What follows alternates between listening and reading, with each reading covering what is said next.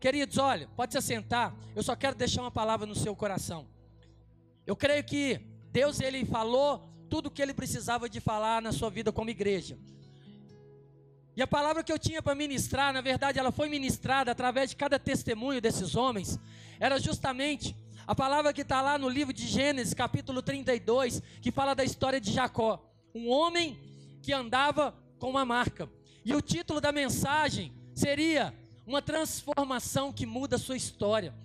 Jacó era um homem que o nome Jacó simboliza trapaceiro, usurpador, aquele que passa por cima de todo mundo, e nós conhecemos a história daquele homem. Jacó ele andou debaixo de um jugo aonde desde o ventre ele já tentou usurpar. Ele queria nascer primeiro e ele grudou no calcanhar ali do seu irmão e ele veio junto. Ele queria de toda forma desde o ventre. Mas é algo tão interessante que Deus ele já sabia que tudo aquilo que iria acontecer naquele lugar. E eu queria que você abrisse, e abre sua Bíblia no livro de Gênesis capítulo 32. Eu vou ser breve aqui, porque eu quero só finalizar essa palavra e trazer uma direção para a igreja. Gênesis capítulo 32. Só para você entender o que eu estou querendo falar com você. Gênesis capítulo 32. A partir do versículo 22 fala assim: olha, levantou-se naquela mesma noite, tomou suas duas mulheres, suas duas servas e seus onze filhos e transpôs o vale de Jaboque. Tomou-os e fê-los passar o ribeiro. Fez passar tudo o que lhe pertencia, edificando ficando ele só, e lutava com ele um homem até o romper do dia. Vendo esse que não podia com ele, tocou-lhe na articulação da coxa deslocou-se a junta da coxa de Jacó na luta com o homem. Disse este: Deixa-me ir, pois já rompeu o dia. Respondeu Jacó: Não te deixarei ir se me não, se não me abençoares. Perguntou-lhe, pois, como te chamas? Ele respondeu: Jacó. Então disse: Já não te chamará Jacó, e sim Israel, pois como príncipe lutastes com Deus e com os homens e com, e com os homens e prevalecesses. Tornou Jacó e diz: Rogo-te, como te chamas? Respondeu ele: Por que perguntas o meu nome? E o abençoou ali. Aquele lugar chamou Jacó Peniel, pois disse: Vi a Deus face a face e a minha vida foi salva. Nasceu-lhe o sol quando ele atravessava Peniel e manquejava de uma coxa. Queridos, hoje foi tão interessante que o Keninho ele chegou aqui, ele falou comigo assim: Estou igual Jacó mancando. Eu falei assim: olha a palavra de Deus confirmando aí, porque Deus trouxe ao meu coração sobre a história de Jacó. E por que sobre a história de Jacó? Por que a história desses homens que subiram aqui em cima? Querido, um, um ponto para você que está sentado aí: nós que vestimos essa farda, nós não somos melhor do que ninguém. Não somos melhores porque nós subimos uma montanha. Nós não somos melhores porque nós subimos primeiro que muitos aqui. Não, Deus ele continua ministrando no nosso coração e a nossa história ela foi mudada assim como a história de Jacó. Por que que nós estamos dando ênfase no que nós vivemos e que nós queremos que vocês estejam? Porque quando nós colocamos o pé naquelas monta naquela montanha, todos nós éramos unânimes de achar que nós éramos homens perfeitos, os melhores maridos, os melhores filhos e os melhores pais. E quando você começa a subir ali, querido, quando você tem um encontro face a face com o Senhor, o Senhor ele te faz ver quem você é. E a primeira coisa que mostra ali é um coração endurecido, um homem de coração endurecido. E isso, querido, desde quando aconteceu a queda ali no jardim do Éden, quando Adão pecou através ali de Eva também, eles viram que estavam nu, e ali o coração daquele homem já entrou o pecado. E Jesus, Deus, ele andava com aquela família, ele andava com Adão ali na viração do dia, e ele chegou e falou para Adão: Adão, aonde você está? Deus sabia, e a Bíblia fala que Adão tinha se escondido de Deus, mas ninguém consegue se esconder de Deus. Mas Deus estava falando para Adão naquele lugar, justamente assim: olha, você pecou e agora você já não é mais o homem original que eu fiz. O pecado entrou na sua vida e algo precisa mudar. E quando a gente escolhe viver algo novo, quando Jacó estava diante daquela luta com aquele homem ou anjo, a Bíblia fala que era o anjo, o próprio Deus lutou com ele, e algo que é muito interessante, querido, que fala que o anjo precisava ir mas Jacó grudava naquele homem e falava: Você não vai enquanto você não liberar a minha bênção. Aquele homem lutou, e quando a gente sobe montanha, de uma forma simbólica, o homem sobe ou a mulher na sua vida, na sua caminhada, nós temos que tomar uma decisão, foi o que nós falamos, nós escolhemos fazer aquilo. Queridos, por que, que muitos de nós ficamos relutantes em ir? Porque nós sabíamos que iria ser revelado quem nós éramos de fato. E eu falo isso, já falei isso para a igreja. Eu subi naquele monte achando que eu era um homem, e eu descobri que eu era um menino. E no meio do processo, eu tive uma escolha: ou eu mudava a minha história, ou eu continuava vivendo do meu jeito. E ali, meu irmão, você não tem escolha. Então, quando a gente fala de montanha, quando a gente fala para o homem ir, nós não estamos aqui induzindo uma igreja a gastar um dinheiro para ir. Olha, não tem condição, tem que ir, senão você não, sem, não é mais parte da igreja. Não, é uma escolha. Você vai fazer a sua escolha. E a sua escolha, ela vai basear naquilo que você está disposto a viver. Ali nós buscamos algo. Quando eu cheguei naquele lugar, eu falei assim: olha, a minha vida nunca mais vai ser a mesma. E olha, queridos, que eu achava que a minha vida estava, ó, perfeita. Pastor, bom marido, bom pai. Mas quando eu encontrei face a face com o Senhor, querido, eu pude ver a sujeira que estava dentro do meu coração. Eu pude ver aonde o pecado entrou lá atrás, através de Adão, como que isso estava ali brotando dentro da minha vida e eu precisava mudar. Querido, eu descobri que existia um monstro dentro de mim e ele ficava ali esperando em todo momento, circunstância, para poder se manifestar. E manifestava no trânsito, manifestava dentro de casa, às vezes quando acontecia alguma coisa que a gente estourava. Então, esse processo ali, ele me fez entender que, como Jacó, nós precisamos ter esse encontro face a face com o Senhor.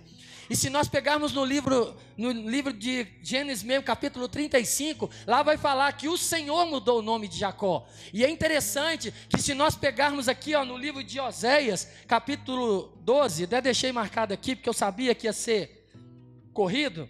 Não precisa abrir, depois você confere lá. Oséias capítulo 12, no versículo 3, fala assim: Olha, no ventre pegou do calcanhar de seu irmão, no vigor da sua idade lutou com Deus. Oséias já havia profetizado sobre a vida de Jacó. Ele estava falando de Jacó, de um homem que nasceu com essa natureza do pecado e que havia lutado com Deus. E quando fala ali que ele prevaleceu, imagina, queridos, ele lutou com Deus. Deus é supremo, poderoso. E aquele homem lutou com Deus. E fala que o anjo, né? Ele queria ir, já tinha passado da hora, já tinha virado a noite. E o anjo falou: Eu preciso ir. E Jacó falou assim: Você não vai. Se você não liberar a minha bênção, você não vai. E Jacó estava determinado. Ele falou assim: Olha, eu não saio daqui do mesmo jeito que eu entrei. Quantas vezes a gente entra na igreja, quantas vezes a gente passa domingo pós domingo e nada muda na nossa vida, querido. Quantas vezes a gente tem se frustrado porque a gente tem acreditado que o evangelho de Deus ele não tem mais poder para mudar, porque não muda a nossa história. Mas não muda não é porque Deus deixou de ser Deus, é porque nós ainda estamos andando com a sujeira dentro do nosso coração. E tudo que Deus quer fazer com o homem e com a mulher é levar dentro de um lugar e falar assim: olha, você precisa encontrar a sua melhor versão, porque não foi assim que eu te fiz, não foi com esse coração endurecido, é com um coração de amor. E ali, quando Jacó estava ali naquela luta com Deus, aí eu estava ali orando, falei assim: Deus, mas como assim? Está muito claro na Bíblia que foi o próprio Senhor que lutou com ele. E como assim o Senhor deixou ele vencer? Como que ele venceu? E aí Deus me fez algo muito legal. Deus ele gosta de trazer para a gente ilustração de algo natural, porque se é espiritual demais, você fica viajando na maionese. E ali Deus me falou assim: você é pai, não é? Falei, sou. Você tem filho homem? Tem. Você já brincou de lutinha com seu filho? Falei, já. E quem venceu? Ele. Aí Deus falou: foi isso. Porque quando eu brinco com meu filho, é igual você brincando com o seu. Eu estou ali no meio daquela luta e eu vou deixar você ganhar porque eu sou pai. Eu quero ver um sorriso no seu rosto, eu quero ver alegria no seu coração. Então Deus estava falando ali para mim: olha, Jacó, ele não tinha condição nenhuma de vencer Deus, nenhum de nós tem. Mas Jacó tinha uma experiência, e ali ele segurou ali no anjo, e ele falou: Olha, eu não vou, eu não quero permanecer nesse lugar. Imagina a história daquele homem, meu irmão. Um homem que tinha ali o título, o nome dele já carregava uma palavra de maldição, usurpador, o cara que era enganador, o cara que passava por cima de todo mundo, o cara que enganou todo mundo, e ele foi vivendo as suas próprias experiências. Por isso que a Bíblia fala: o plantar é uma escolha, o colher, querido, não é. O colher é espiritual. Você planta e e você colhe. Aquele homem ele teve várias experiências porque ele gostou de uma mulher. Ele pagou sete anos de trabalho por aquela mulher e quando ele foi receber o prêmio, que seria a esposa, o pai entregou a outra. E ele estava bêbado, não viu. No outro dia acordou, uai, não é essa que eu queria. Aí o pai falou: Olha, aqui é assim que funciona. A gente não entrega mais nova primeiro. Então agora você trabalha mais sete anos para você levar a outra. Então ele começou a experimentar daquilo que ele fazia com as pessoas. Então ele teve várias experiências na vida. Por isso, querido, que todos nós precisamos de mudança. Por isso que todos nós precisamos nos encontrar com Jesus e entender que Deus ele nos chamou nesse lugar hoje. Não é para ver um monte de homem de camisa amarela aqui em cima. Olha, eu fui na igreja só falou disso não. É Deus falando para mim e para você assim, olha, você veio nesse lugar porque eu estou te fazendo entender. Ou você amolece o seu coração ou você vai sofrer nessa vida. Por quê? Porque você vai colher consequência daquilo que você está fazendo. E Deus está gritando, querido, para mim e para você, falando assim: olha para mim, olha para mim, porque eu quero mudar a sua história. Um dia o pecado mudou a sua vida, mas um dia eu morri naquela cruz para que você não mais andasse debaixo desse jugo. E por que nós estamos escolhendo viver, querido? Porque nós estamos nesse lugar aonde Deus tem falado assim: olha, eu vou transformar, eu vou mudar a vida dessa igreja, eu vou mudar a vida dessas pessoas, e a gente tem andado ainda preso dentro daquilo que não é. Ontem, queridos, seis horas da manhã, nós estávamos lá em Betim, para a gente poder receber mais de Deus. Acordamos quatro e meia da manhã, nós acordamos assim, ó, pulamos da cama, fomos lá para Betim, para ouvir uma palavra que marcou a minha vida uma palavra onde que veio falando do gigante Golias, aonde estava falando daquele homem que estava afrontando o Deus Todo-Poderoso. E foi tão interessante, porque como nós precisamos ouvir, e um dia esse homem falou assim: olha, o gigante, ele está falando, o gigante ele fala, e o gigante é Satanás falando no seu ouvido todo dia: você não pode, você não consegue, isso não é para você, não dá nada, ninguém gosta de você, ninguém se importa com você. Todo dia, querido, nós ouvimos isso. O gigante está falando, sabe por quê? A palavra que eu ouvi ontem e aprendi, quero compartilhar com você. O gigante está falando porque você não se posicionou. Porque o dia que um homem ou uma mulher de Deus se levanta e posiciona, o gigante não fala mais. O gigante ele precisa calar. Você tem que se levantar na autoridade do nome de Jesus e falar: olha, na minha vida não, Satanás, na minha casa não. A partir de hoje, tudo vai ser diferente. Então nós precisamos entender que enquanto muitos olham para as circunstâncias, nós precisamos correr para o Senhor. Nós precisamos entender que a nossa vida, ela não tem sentido se não for na presença dEle. Então nós temos que sair daqui hoje fazendo uma escolha da nossa vida. Não é o Legendários, o projeto que muda a sua história. O que muda a sua história é encontrar com o Senhor, assim como Jacó encontrou face a face com ele, e aquele homem teve um nome de transformado. O nome dele deixou de ser usurpador e se tornou Israel. Israel fala de príncipe, fala daquele que é escolhido, aquele que anda com o Senhor, aquele que entrega as coisas para o Senhor. A partir daquele momento, Jacó falou assim: Olha, nunca mais eu quero governar a minha vida. Então entra e transforma a minha história. E dali para frente, querida, a história dele foi outra. Então hoje nós ouvimos testemunhos de muitos que aqui estiveram. Mas não é milagre. A gente ouviu isso nas preparações. O cara não sobe homem e desce anjo de lá. É escolha. É uma escolha, não é a montanha que transforma, é a sua atitude de entender que você precisa se posicionar.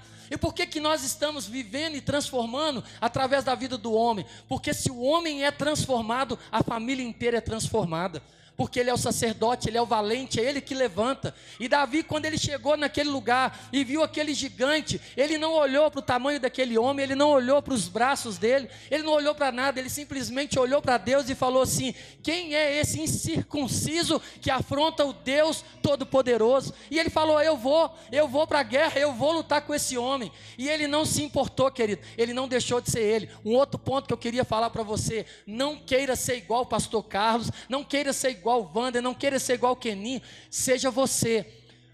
E você, mulher, que o seu marido ainda não foi, cuidado para você não desvalorizar o homem de Deus que está dentro da sua casa.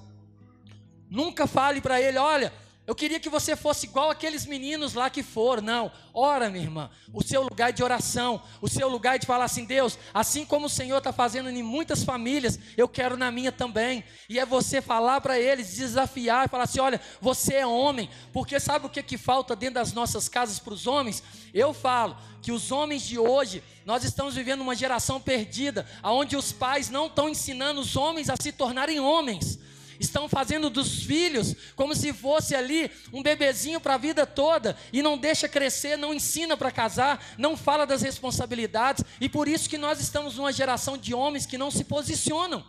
E as mulheres estão fazendo tudo que não deveriam fazer, porque era o homem que deveria. Então nós que somos pais, nós temos que tomar um cuidado muito grande, como que nós estamos preparando os nossos filhos?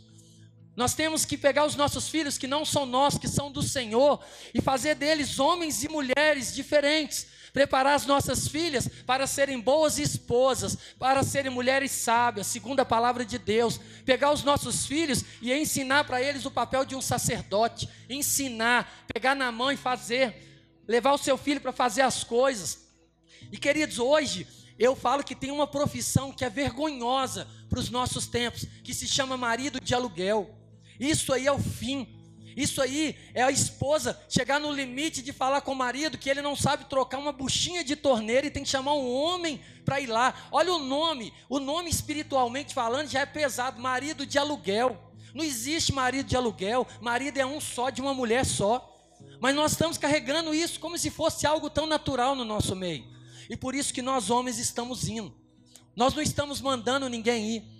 Nós estamos incentivando, porque assim como Deus transformou a nossa história, eu creio que Ele vai transformar a história de cada homem dessa igreja, cada homem que está nesse lugar, porque Deus Ele te chamou para ser o cabeça da sua casa, o sacerdote, e é através da vida do homem que famílias vão ser transformadas. Então, queridos, quando eu subi, eu tive essa sensação. Eu falei assim: olha, estou mais menino do que homem. Mas ali eu fiz a minha escolha. Eu falei, eu não vou descer menino, eu vou descer homem. Eu fui igual Jacó, eu falei, eu vou lutar até o fim, mas eu não vou perder nada daquilo que o Senhor quer fazer na minha vida.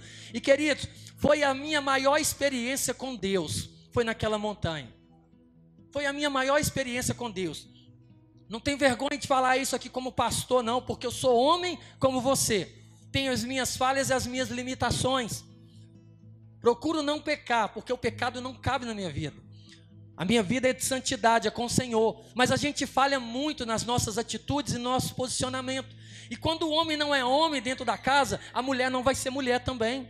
Os filhos vão se perder, porque vai virar uma bagunça. Porque o inimigo ele entra na casa e ele não vê o valente lá, que é o sacerdote, e não adianta a mulher, não. Ele vai falar assim: olha, tem homem dentro dessa casa que não é homem, eu vou entrar e eu vou fazer bagunça nesse lugar.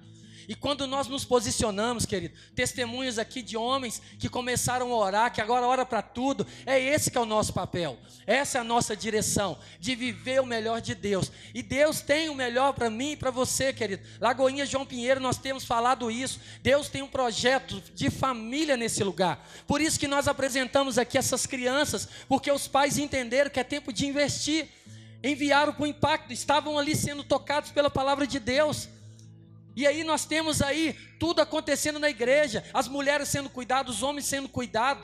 Então, querido, você que ainda não foi para o legendário, nós não somos melhor do que você em nada.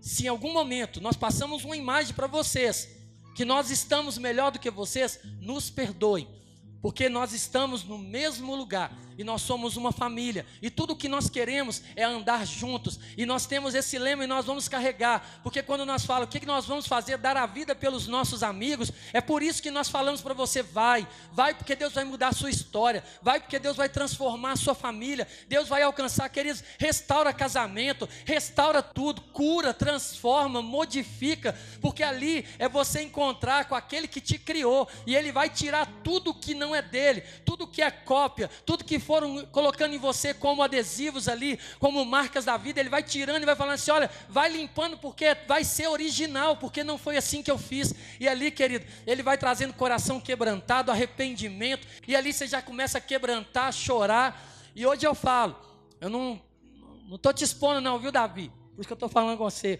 Hoje eu estava voltando com ele, eu trouxe ele, levei ele, trouxe. Foi muito bom conversar com ele. E ele falou um negócio comigo lá. E eu corrigi ele, não foi, Davi? Do chorar. Ele falou uma frase comigo, eu falei: Não, não é isso não. É o que o diabo está fazendo. Vou falar aqui, pode falar, Davi?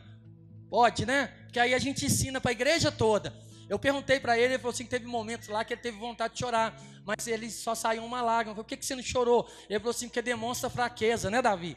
Falei, não é, filho. Chorar demonstra grandeza, porque nós somos homens e nós choramos na presença do Senhor. E eu falei para ele: nunca mais deixe isso entrar no seu coração. Toda vez que Deus tocar no seu coração, chora mesmo, porque eu choro na presença do Senhor e não tem nada melhor. Mas a sociedade está lançando isso na vida dos nossos filhos, na escola. Eles estão sendo bombardeados com isso. A homem não chora. Que não chora o quê? Homem chora, porque senão a gente não tinha lágrima. Por que, que Deus colocou a lágrima na gente? Ah, por causa do olho. Não, Ele colocou para você chorar. Porque a Bíblia fala que Ele colhe as lágrimas daqueles que choram na presença dEle. Então você tem que ser homem. E a gente não deixa de ser homem quando a gente chora, não, querido. A gente se torna muito mais homem quando a gente tem coragem de chorar na presença do Senhor, de chorar na presença dos seus filhos, da sua esposa. Se eles nunca te viram, te viram chorar ainda, querido, tem alguma coisa errada errada.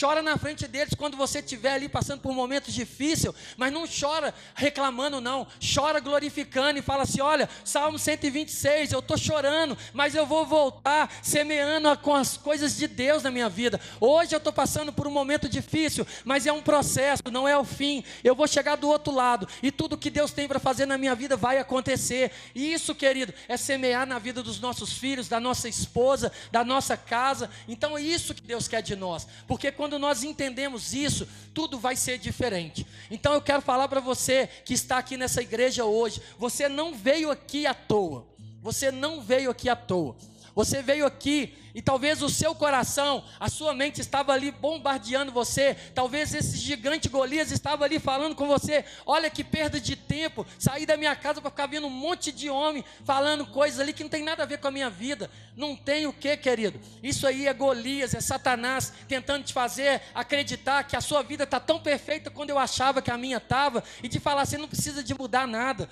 Eu não sei o que, que você foi fazer naquela igreja hoje, não sei o que, que você foi colocar os seus pés ali, não tinha nada para para você lá, mas Deus fala para você: você veio porque Ele queria fazer você entender que chegou a hora de mudar a sua história, chegou a hora do seu nome ser transformado e de você não mais ser conhecido por aquilo que você carregava, mas de viver as experiências que Deus tem para sua vida. Então é uma escolha, querido, é uma escolha. Ou você sai daqui e fala assim: olha, a partir de hoje a minha vida nunca mais vai ser a mesma, eu quero me posicionar, ou você vai continuar vivendo as mesmas coisas.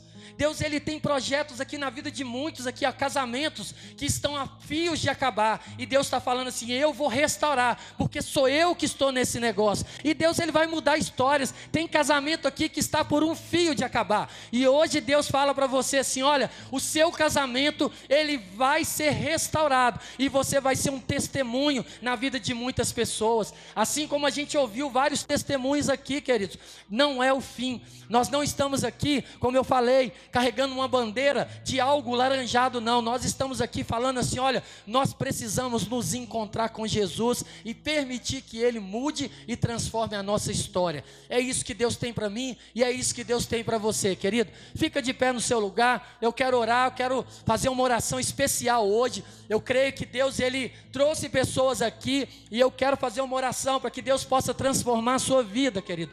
Eu não sei como que você chegou nesse lugar, eu não sei o que, que você viveu quando você estava aí vendo esses homens testemunhar. Mas eu sei que Deus falou no seu coração e Deus está te chamando. Vai ficar no mesmo lugar ou vai se permitir ser transformado por Ele? Não precisa chegar naquela montanha para você começar a transformação, não, querido. Começa hoje na sua vida. Deus quer começar hoje. Deus quer transformar a sua história hoje. Ele quer fazer com que você entenda.